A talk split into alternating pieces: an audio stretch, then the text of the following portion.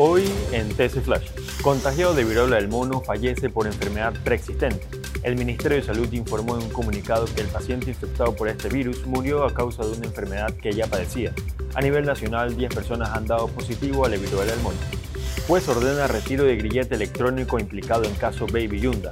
El magistrado a cargo del proceso aceptó los retiros de grillete de Wang Jilong y Sebastián Yunda y dispuso que se mantenga la prohibición de salida del país. Fuertes lluvias en Corea del Sur dejaron al menos siete fallecidos.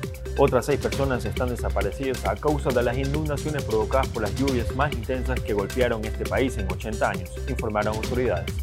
Para más información visite testtelevisión.com o nuestras redes sociales arroba testtelevisión. Soy Fabricio Pareja y esto fue TC Flash.